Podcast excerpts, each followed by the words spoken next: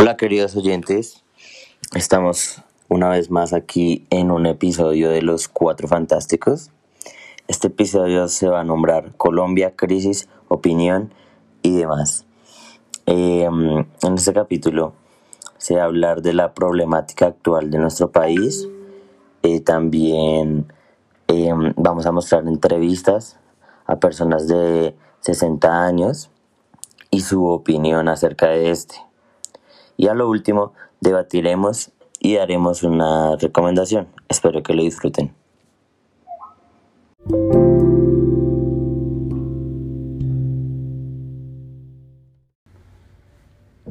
Hola, yo soy Luis, estudiante del Politécnico Gran Colombiano de la clase de Procesos de Comunicación. En el día de hoy vamos a realizar una entrevista a mi tío Alex, eh, pero primero les voy a dar una introducción. Actualmente él es constructor, en su pasado fue vendedor y taxista, él tiene 60 años.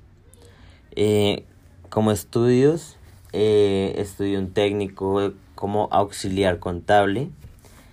Y así como otros datos eh, que lo marcaron a lo largo de su vida fue que prestó servicio militar, lo impactó mucho el 5-0 de Colombia contra Argentina, em, cuando llegó el celular como alrededor de los 2000, es el Nokia indestructible, dijo que eso fue un avance científico para él muy, muy chévere. Y lo más reciente fue el Mundial de Colombia 2014. Para él lo impactó mucho porque fue el, el mundial más importante de Colombia. Ya más adelante le vamos a hacer tres preguntas. La primera es, ¿cuál es su opinión de la situación actual del país? La segunda, eh, ¿había habido esta situación antes? Y la tercera, ¿cómo percibe usted que los medios de comunicación masivos han transmitido esta información? Y estas fueron sus respuestas. Bueno, la primera pregunta, pienso que lo que está pasando es como, como el cansancio de la gente de ver lo que de ver que el gobierno no es sin explotar a la gente con impuestos, con todo. Entonces como que fue la tapa pues de lo que, de lo que se viene viviendo. Entonces, entonces pues en algún momento tenemos que, explotar. Lo tenaz es que son los jóvenes los que están protestando y los grandes, los viejos, que están haciendo? Y ahora vienen las elecciones y vamos a ir como borreguitos otra vez a votar. Entonces, puede que se, se, se, haga mucha protesta y mucha cosa, pero, pero la gente no reacciona, no, no cambia. Bueno, la primera pregunta. Continuamos con la segunda pregunta. La segunda pregunta, pues sí habían, habíamos visto protestas y todo, pero no tan con tanto tiempo. Duraban ocho días, pero ya la, e, esta que esté tan larga y que mañana se programado nuevamente otro paro, no se haya vivido. Entonces, sí, o sea, en, mi, en, en, en mis años nunca había, nunca había visto esto. Porque sí, claro, toda la vida han manifestaciones, toda la vida han habido protestas pero no con tanta duración, con tanto tiempo y, y mucho menos con saqueos. Y la tercera pregunta, pues lo normal, los, lo, los medios de comunicación son del gobierno y, están y son los que patrocinan las, los presidentes y todo eso, pues ellos informan lo que, lo que desestabiliza al, a la gente, no al gobierno. Entonces, por ejemplo, la campaña que están haciendo ahorita del COVID, que van y muestran en los hospitales cómo se está muriendo la gente y los doctores quejándose y todo el mundo quejándose, va montando un terrorismo impresionante. Entonces, no sé hasta qué punto el gobierno, el, el, los medios de comunicación están haciendo haciendo bien en lo que están, en lo que están haciendo, en lo que están mostrando. Bueno, y esas fueron sus tres respuestas de mi tío Alex y continuamos con la entrevista de mi compañera. Bienvenidos a todos. En este nuevo podcast vamos a hablar sobre mi abuelo. Su nombre es Humberto Carvajal y en estos momentos tiene 72 años. Él me cuenta que de pequeño estudió en una escuela rural de Jardín Antioquia y en su secundaria en el Liceo San Antonio de Jardín Antioquia también. De pequeño amaba los animales y desde muy joven se dedicó al comercio. Empezó con una fábrica de helados y negocios de comidas. El negocio de comidas fue el que utilizó para mantener a toda su familia. En estos momentos él me cuenta que ama viajar, caminar, leer, montar cicla, hacer manualidades y artesanías. En estos momentos también me cuenta que sus viajes más especiales han sido a México, Europa y ha conocido la mayor parte de Colombia. Por otra parte, en hechos históricos me recuerda que de sus 20 a sus 29 eh, sucedieron varios acontecimientos. El primero y el más importante para él, el nacimiento de sus tres hijos. Por otro lado, la llegada del hombre a la luna, el M19 eh, en Colombia y la mala economía debido a esto y de una parte más positiva que los cantantes populares eran muy buenos en esa época. De sus 30 a sus 39 recuerda el asedio de guerrillas y narcotráfico y en donde se movía mucho dinero de por medio. También recuerda las tragedias como la toma del Palacio de Justicia y la tragedia de Armero, la visita del Papa Juan Pablo II por la tragedia de Armero y la muerte de Luis Carlos Ganlán. Por otra parte, sus 40 a sus 49 años recuerda varios acontecimientos como la nueva apertura económica en el país, tragedias por narcotráfico, escándalos políticos, cambios de seguridad social y un presidente que no quería dejar el poder. En este caso se refiere a Ernesto Samper. De sus 50 a sus 59 años recuerda tres cosas en específico. Lo más importante para él, el nacimiento de sus nietos, el 9-11 en Estados Unidos y la guerra de Afganistán. Esta es la información que mi abuelo me dio con base a toda su vida y lo que más recuerda de ella.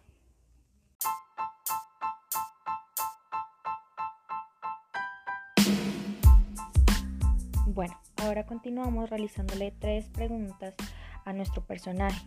La primera, ¿qué opina sobre lo que está pasando en estos momentos en Colombia con base al paro nacional?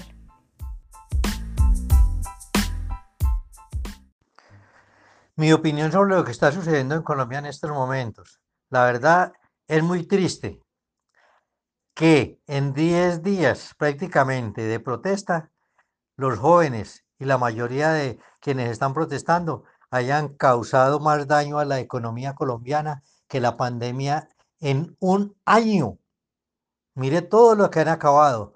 Eso da, es, triste, es desolador, es, eh, mejor dicho, denigrante tal vez diría yo. No quiero decir nada más. Ok, vamos con la siguiente pregunta. ¿En algún momento de su vida ha vivido algo parecido como lo que está pasando en estos momentos con el paro? Si alguna vez viví algo parecido. Realmente sí, en mi época hubo, hubo paros, pero eran unos paros, unas protestas decentes, sin, sin, sin tanto problema prácticamente se, se iba con banderas, se gritaba. Por ahí algún desadaptado tiraba una piedra, pero nada igual al vandalismo actual y al, y al qué, perdón, al resentimiento social tan bárbaro que, que ve uno en estas eh, manifestaciones. El querer acabar con todo, el querer destruir la propiedad del vecino, quitarle el pan prácticamente porque es de aquellos negocios que de aquellos negocios que ellos están destruyendo que viven que sobreviven quién sabe cuántas personas es muy triste Ok, y finalmente, y como última pregunta, ¿qué opinas sobre los canales nacionales como Caracol y RCN y su forma de informar a la población acerca de lo que está pasando? Los canales nacionales y su información. La verdad es que sectarizan demasiado las noticias y la violencia.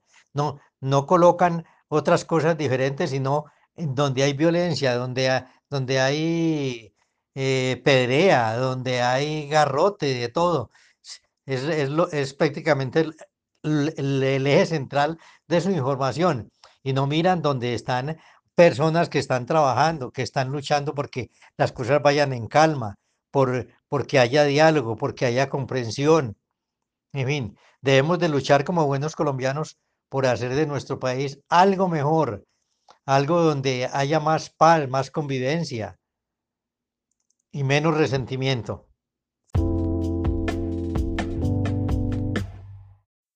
Así finalizamos la sección de opinión con mi abuelo Humberto Carvajal. Gracias por oír.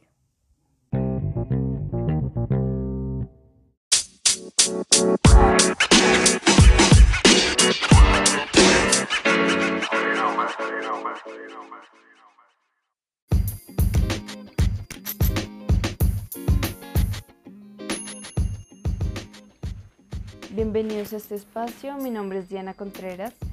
Eh, a continuación les voy a presentar al personaje que yo escogí.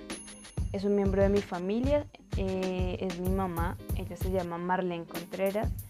Nació el 3 de junio de 1956 y en este momento tiene 65 años.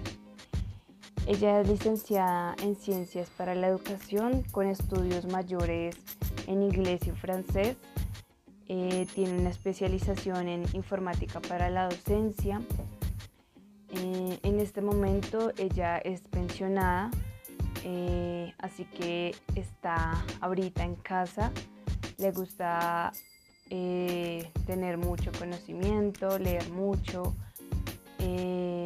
hacer cursos de diferentes cosas, de idiomas, de gimnasia, le gusta leer mucho, ver novelas antiguas o clásicas y las noticias o, lo que ella más recuerda de, información que le haya como impactado o que haya sido importante para ella son las siguientes.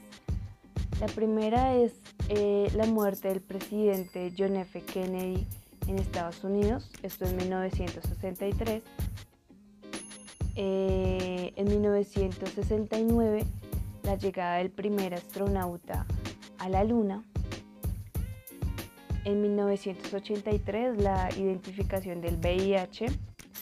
En 1986 eh, la visita del Papa Juan Pablo II por primera vez a Colombia. Lo recuerda muchísimo porque ella es muy religiosa, es muy creyente, entonces digamos que es algo que le marcó. En 1989, la caída del muro de Berlín. Eh, también en ese mismo año, eh, la muerte de Luis Carlos Galán. Eh, es una de las de los acontecimientos que más la impactaron, ya que fue un, gran golpe para Colombia la muerte de, este candidato a la presidencia. Em, y por última noticia que recuerda es en 1994 em, la llegada del primer presidente eh, negro de Sudáfrica, Nelson Mandela. También lo recuerda mucho porque eh, es un personaje muy particular eh, por su forma de contar la historia y de hablar de su país. Así que muchísimas gracias por escuchar y nos vemos en otra ocasión.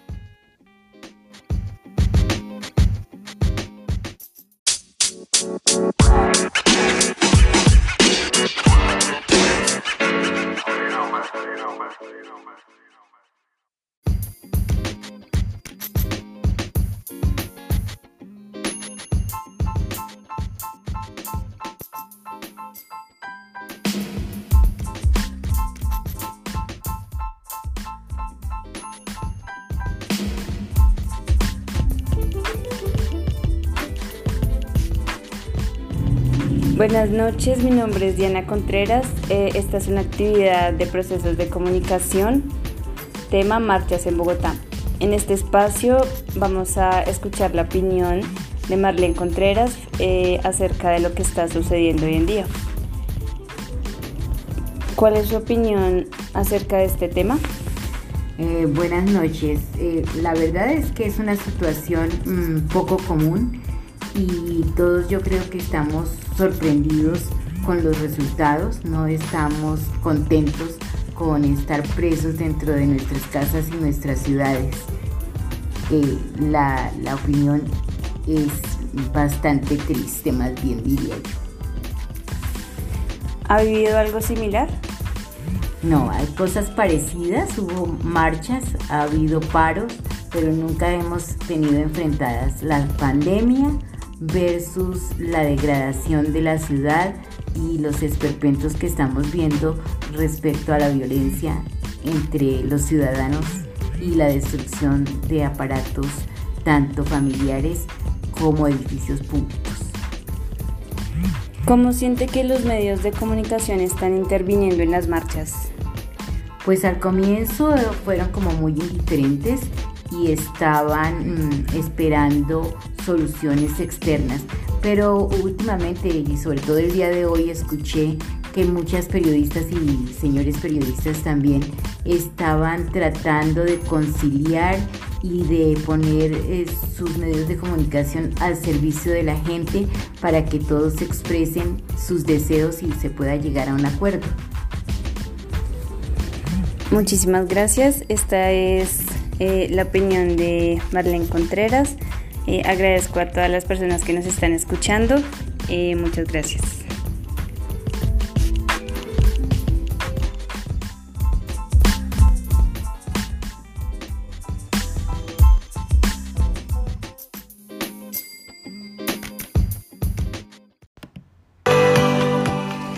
A todos de nuevo a este espacio. Mi nombre es Sofía Sánchez y yo les voy a contar acerca de un miembro de mi familia. Ella se llama Daisy Gómez, tiene 60 años. Ella estudió para ser jefa de enfermería en la Universidad Nacional y se desarrolló en su puesto por más de 35 años en el Hospital de la Victoria. Ella en su vida eh, recuerda muchas noticias impactantes. Las más eh, notorias son en sus 20 el desastre de Armero, ya que como ella estaba estudiando eh, en la universidad pues los llevaron allá para poder ayudar. En sus 30 recuerda lo del atentado de las Torres Gemelas, ya que le impactó mucho. En sus 40 el accidente del bus escolar del Colegio Agustiniano Norte y en sus 50 el desalojo y la demolición del Bronx. Y adicional de esa información, eh, también le realicé algunas preguntas con relación a la situación que está pasando en el país actualmente. La primera pregunta es, ¿cuál es tu opinión sobre lo que está pasando actualmente en el país? Actualmente lo que está pasando en el país es un reflejo de la insatisfacción de la gente que ha venido aguantando de a poquitos, de a poquitos hasta que llegó el momento en que ya no unos protestan por la falta de educación, otros protestan por la falta de empleo, por la mala atención en salud. Mucha gente tiene motivos personales y por primera vez creo que se unieron todos para inicialmente una marcha pacífica para que el gobierno se diera cuenta de la insatisfacción en que estamos. Eh, bueno, segundo es si ya has vivido alguna situación parecida. En años anteriores se habían visto marchas solicitando de pronto las mismas cosas, pero nunca con tanta afluencia de gente, ni de pronto con la misma insatisfacción que se, que se ve ahora. Listo. Y último es cómo sientes que los medios de comunicación eh, han como reportado toda esta situación o cómo han manejado la situación. Eh, los medios de comunicación parece ser que reportan lo que a ellos les conviene. Uno ve las diferencias cuando ve el canal Caracol o canal RCN mm, diciendo lo que está pasando y cuando uno ve programas en City TV se ven noticias diferentes de pronto hablan lo mismo, pero lo abordan de diferentes formas. Y en esta ocasión, medios como el Facebook, como el Internet, también han mostrado muchas cosas. Se muestra el vandalismo que existe de la gente, se muestra la agresividad de la policía hacia los marchantes y en últimas han dicho que hay videos que son falsificados, que se dicen mentiras, entonces es difícil creerlos. Realmente lo que uno ve en las marchas es una cosa y lo que escucha en noticias es otra. Y así se termina esta sección de entrevista. Muchas gracias por escuchar. Bueno, queridos oyentes, ya después de haber escuchado las entrevistas y las opiniones de nuestros entrevistados, eh, nosotros los cuatro fantásticos queremos Mm, dar nuestro punto de vista y nuestra opinión acerca de lo que está pasando con nuestro país. Y también debatir la pregunta, ¿cómo está cubriendo los medios de comunicación eh, esta problemática? Eh, en mi opinión, es algo que siempre se ha visto a lo largo de nuestro país, cómo nos censuran, cómo nos, nos muestran las cosas, las cosas em, explícitamente, sino los que les conviene. ¿Ustedes qué opinan, chicas? Eh, bueno, yo estoy de acuerdo también con Luis. Eh, en este momento, digamos que los jóvenes llevamos como el, somos como los líderes en estas marchas porque queremos cambiar el país. Eh, nos está, no nos estamos dejando influenciar solo por los medios tradicionales, la televisión, sino que estamos utilizando otros medios como las redes sociales, escuchamos noticias por YouTube, por Instagram, por Twitter. Entonces todo eso nos hace como abrir diferentes puertas a diferentes opiniones y no quedarnos eh, solo con una, una, un medio que nos dé solo una información. ¿Y tú, Laura, ¿qué, opinas? Exacto, yo creo que la juventud de ahora se empezó a criar con mucho carácter y eso hace que no crean las historias solo porque la primera que escucharon es así y ya, y la creen y comen cuento de ello, creo que no es así. Y ahora los jóvenes eh, buscan más información, ya sea en redes sociales, ya sea mm, en otras páginas, ya sea de otros países, radio, podcast, no se quedan con una sola versión de las cosas. Mm, sin embargo, creo que también puede ser un problema, es un arma de doble filo el tema de las redes sociales, porque muchas veces nos arriesgamos a leer y compartir información que es falsa o como muchos lo llaman fake news. Sí, es verdad. ¿Y tú, Sofía, qué opinas al respecto? Sí, eh, pues de acuerdo con lo que ustedes han dicho totalmente. Y también siento que em, hay en general como cierta desconfianza hacia como esos medios tradicionales, de las noticias, de lo que sale en la televisión. Y es por eso que en su mayoría nosotros los jóvenes buscamos como este otro medio de las redes sociales en donde eh, vemos las cosas como de primera mano y donde pensamos pues nosotros que no hay como esa censura o cierta regulación que sí existe como con los medios tradicionales. Y también em, el tema de las redes sociales es que también hay posibilidad de que estos videos o esta información se vuelva como más viral de inmediato o que alcance como mucha más gente, pero bien como le me parece también eh, importante andar con cuidado por todo lo que leemos, o sea, siento que también es como de nuestra parte estar informados o como revisar todo lo que leemos para no, como para no poder caer en eso de lo que ella decía de las fake news. Ok, concuerdo con ustedes. Ahora quería que ustedes me comentaran eh, mm, qué, opinan de las respuestas de sus, de sus, entrevistados. Digamos, yo concuerdo con el mío, digamos, en el sentido de que eh, el, paro que estamos viviendo en este momento es un paro que es, va a entrar a la historia, porque en mi, en mi opinión, mm, yo creo que este paro va a tener resultados. Y pueda que nos censuren, que estén matando a la gente, que pase lo que esté pasando, pero va a tener algún resultado. ¿Y ustedes qué, con qué concordan o no con sus entrevistados? Bueno, en mi, en mi, caso, eh, la persona que yo entrevisté, eh, estoy de acuerdo por una parte, porque ella cree que esto es necesario, eh, a pesar como de la edad que ella tiene, uno pensaría que sería una persona un poquito más cerrada, más reservada. Sin embargo, siente que es necesario que todo el pueblo salga a protestar, pero también eh, siento que debemos eh, mirar cómo estamos afectando a los sectores. Es importante eh, la marcha, pero sin que tengamos que llegar como el asesinato o que mueran personas inocentes, niños también han muerto en marchas porque no, no los dejan pasar, digamos, en el caso, eh, uno que hubo en Tocancipá de un niño que no alcanzó a nacer porque no lo, no lo dejaron pasar. Eh, por esa parte sí estoy un poco en desacuerdo, pero igual es necesario que el pueblo eh, haga escuchar su voz. Sí, es verdad. ¿Y tú, Laura? ¿Cómo, cómo te relacionaste con tu entrevistado?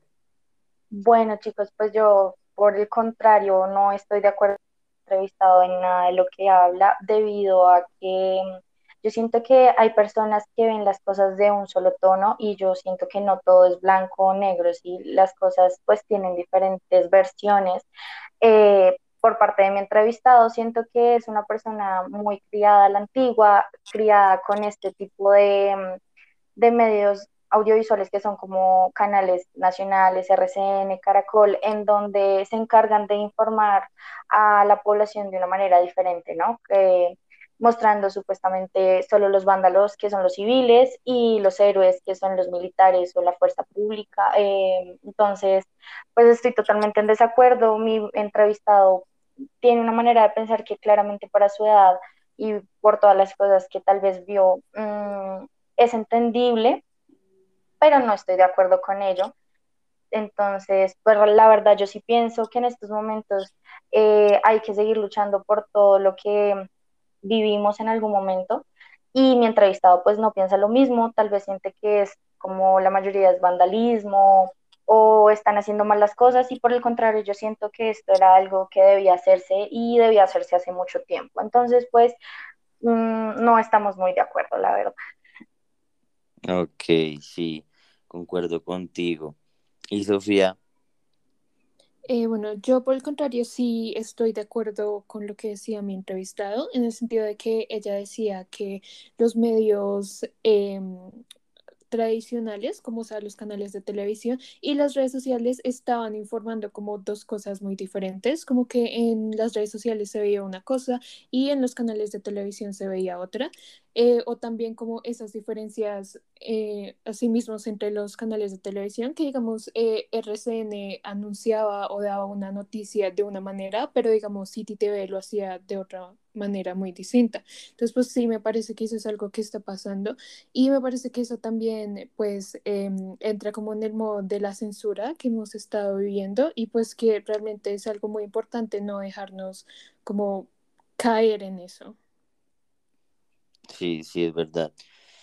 Qué chévere hablar de estos temas, em, que podamos tener eh, empatía por, por nuestro país. No sé si alguna de ustedes quiere dar una recomendación, un consejo o algo.